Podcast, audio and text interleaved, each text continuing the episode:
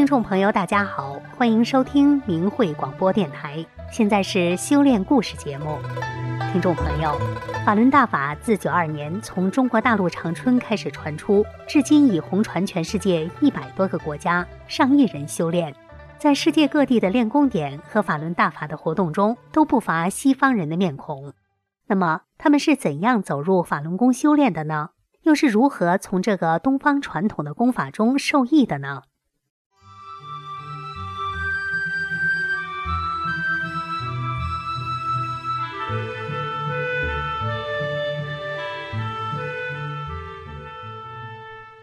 请听明慧交流文章，题目是《瑞士女子寻获无价之宝》。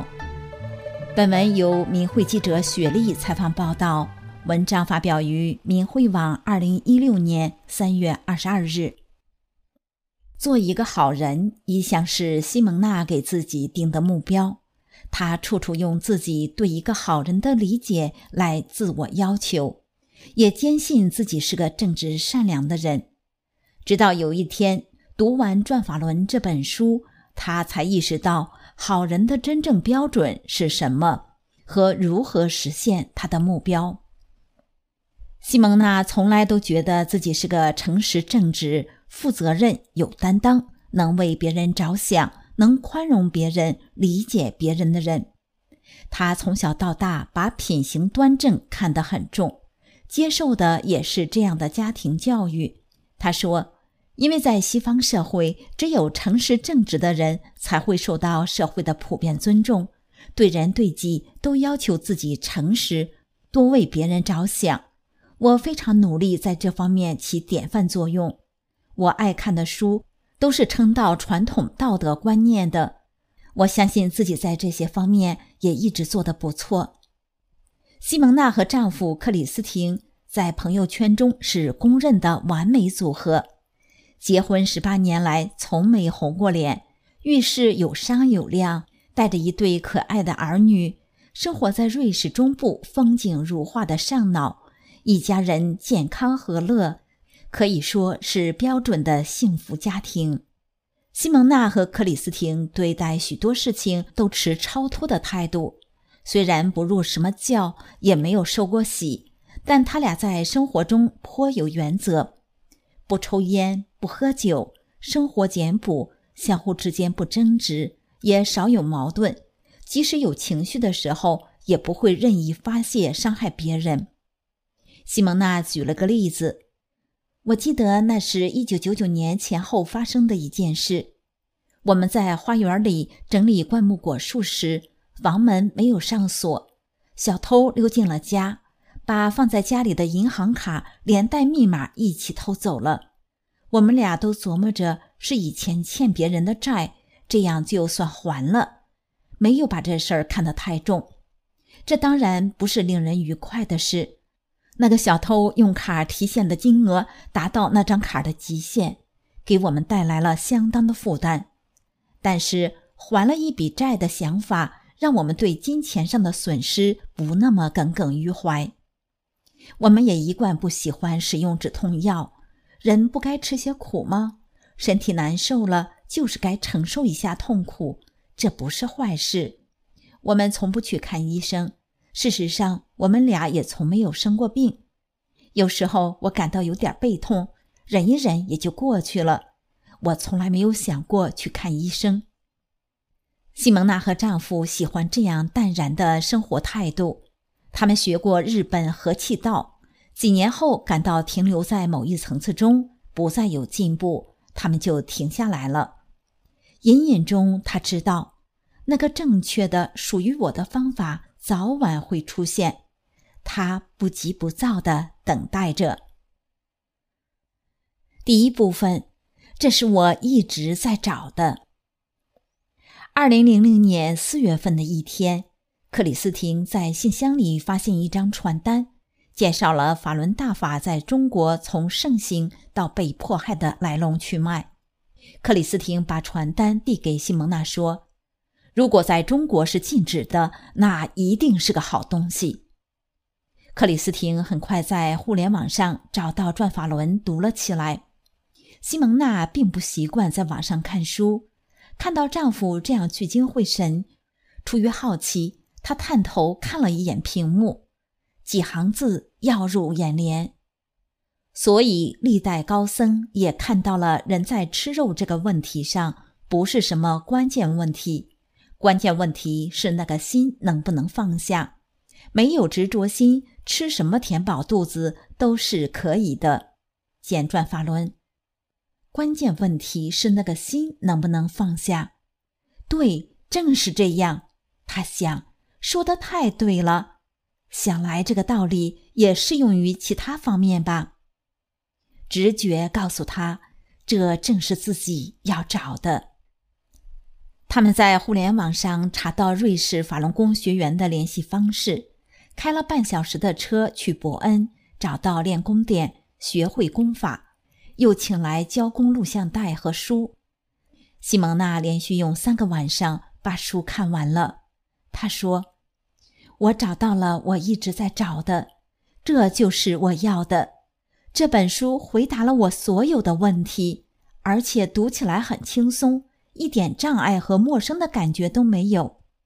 我唯一的渴望就是想多看几遍，书中的每一个字都如此真实。”几乎每一个标题、每一个段落，关于业力的转化、得与失的关系，关于治病、假气功师、轮回等等，我边看边不由得想：对，就是这样的。看了转法轮后，他庆幸自己以前对待金钱得失和吃药的问题上做对了，而且以后有明确的大法法理做准绳，不用自己摸索了。心中的快乐无以名状。他说：“我们终于有了具体的指导，有了指引我们的师傅，童话真善人。我要做真正的好人的目标可以实现得更快了。所有的执着啊，不好的习惯啊，在大法的指引下可以通通抛去。我终于可以修炼了。”大法让他真正了解了生命的意义。我知道了自己为什么活在这世上。转法轮解开了生命之谜。孩提时代，我常常感到自己来错了星球，出生在错误的时间、错误的星球。我对这个世界不感兴趣。我追求的是高尚的、诚实正直的、美好的。现实周围发生的是人与人之间的欺骗和各种破坏。我从小觉得自己不属于这里，直到得到大法后才恍然大悟。我来这里的唯一原因是要成为李洪志师傅的弟子。第二部分，依法理提高心性。法轮功的修炼要求弟子遇到任何大小事情都向内找，也就是说。修炼的人出现任何矛盾，不责怪别人，而是找自己的不足，从而在日常生活的矛盾中不断提高自己的道德水准。西蒙娜在向内找中体会到修炼的快乐。比如，我发现自己在妒忌别人什么了，我很清楚这是个很好的找到自己不足的机会。我在妒忌什么？我为什么会妒忌？我会认真想这两个问题。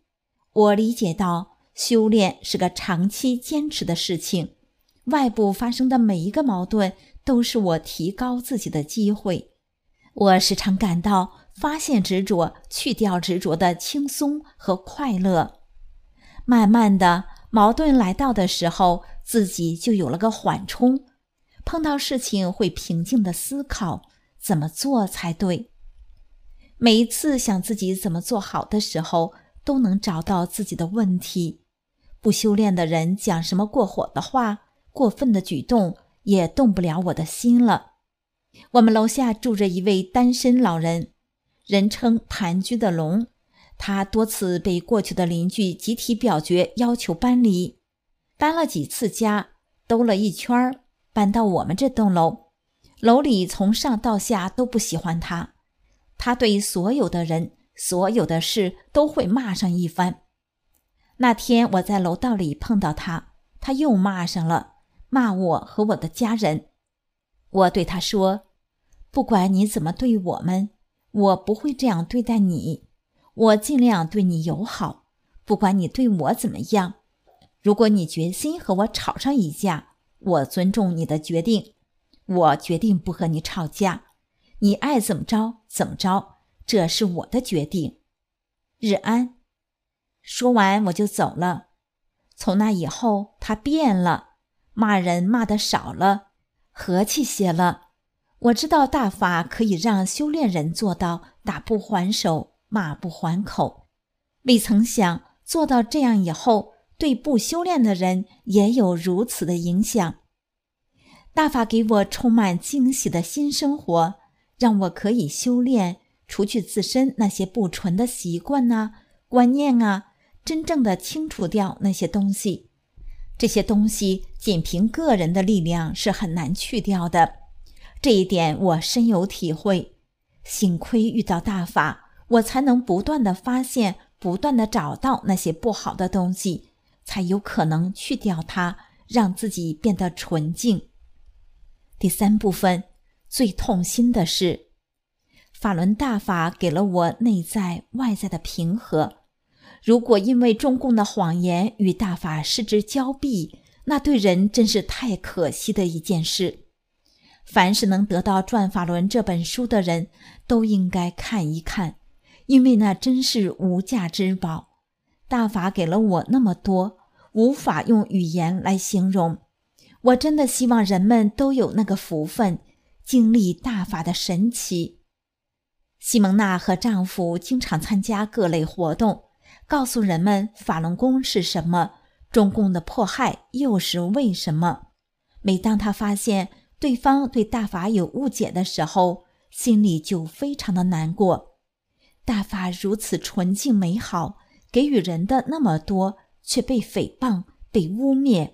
这是让我最痛心的事。当我无法解开对方的心结，没有机缘说清事实原委的时候，我非常的自责。我会自问：为什么我没有融化钢铁般的慈悲对别人？是不是我哪里做错说错了？这个人还会有听闻真相的机会吗？他能不能像我这样幸运的修炼大法呢？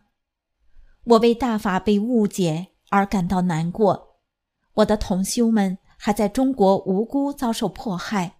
我每天都努力修好自己，这样自己讲出的话才会更纯净，才能帮助人了解大法。努力修好自己，以帮助人了解大法，这就是西蒙娜努力的目标。